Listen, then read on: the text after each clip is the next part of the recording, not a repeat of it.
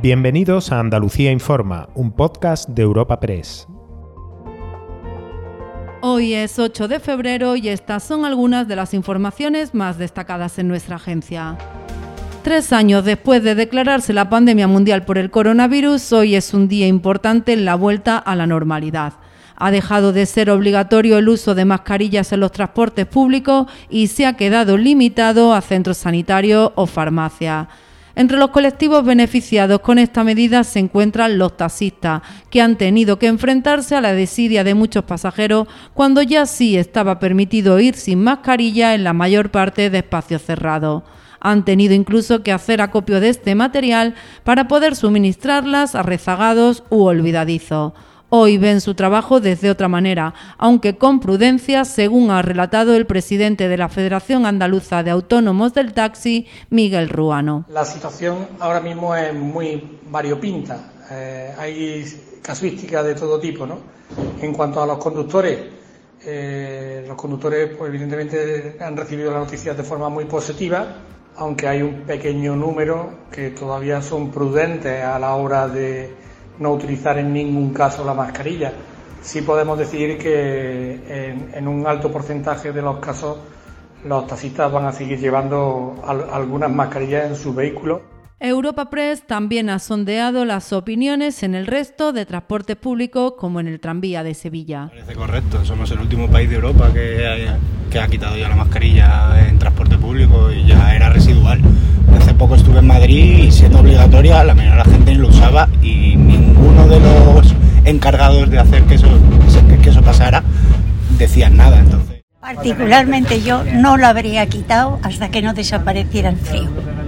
Eh, yo me lo voy a poner hoy y digo, oye, voy a ver qué es esto de ir sin mascarilla, por curiosidad, pero eh, tengo 83 años y me la voy a seguir poniendo.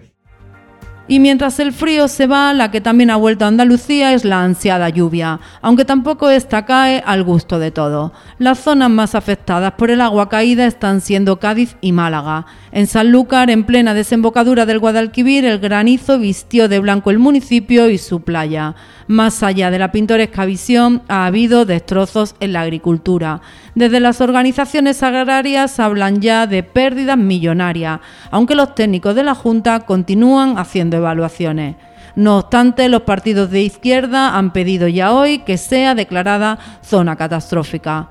Desde Adelante Andalucía, su portavoz José Ignacio García ha pedido ayudas. En el día de ayer, en San Lucas de Barrameda, hubo una granizada impresionante que, bueno, pues deja, evidentemente demuestra los efectos del cambio climático, pero ahora mismo lo que nos, lo que nos preocupa es que ha tenido eh, pérdidas millonarias para los agricultores de la comarca. Hay más de 50 invernaderos afectados y desde Adelante Andalucía exigimos una línea de ayuda urgente a los agricultores afectados en la comarca de la costa noroeste y de San Lucas en particular. En lo político, hoy comienza el primer pleno del Parlamento andaluz de 2023 está prevista la aprobación de la Ley de Atención Temprana, la primera de la mayoría absoluta del PP pero también se prevé hablar de sanidad pública. La portavoz del PSOE, Ángeles Ferriz, ha adelantado hoy en rueda de prensa una retaíla de críticas en esta materia. Se ha referido, por ejemplo, a la posible supresión de la unidad del ictus en Huelva. Pero lo que más marca este miércoles en la Cámara Andaluza es el acto por el que la sala de uso múltiple ha pasado a llamarse Alberto Jiménez Becerril, el único diputado de nuestra tierra asesinado por ETA. Además del presidente del Parlamento y de la Junta de Andalucía, ha acudido la presidenta de la fundación que lleva su nombre, su hermana Teresa. No podéis imaginar el orgullo que yo siento en este momento y el orgullo que siente toda mi familia, y aunque no esté está presente aquí también, y el que sentís todos ustedes, porque no hay mejor sitio para defender los valores que Alberto Jiménez Becerril defendió que esta casa de todos los andaluces. Gracias y mil veces gracias de todo corazón por este acto tan significativo de memoria, de dignidad y de justicia.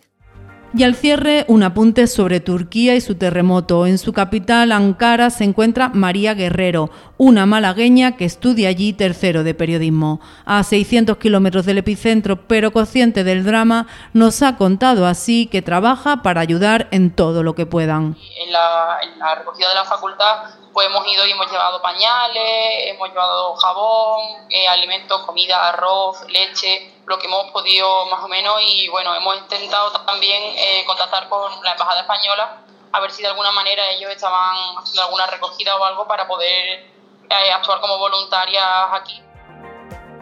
Recuerda que puedes encontrar estas y otras muchas noticias en la sección de Andalucía en nuestra web europapress.es.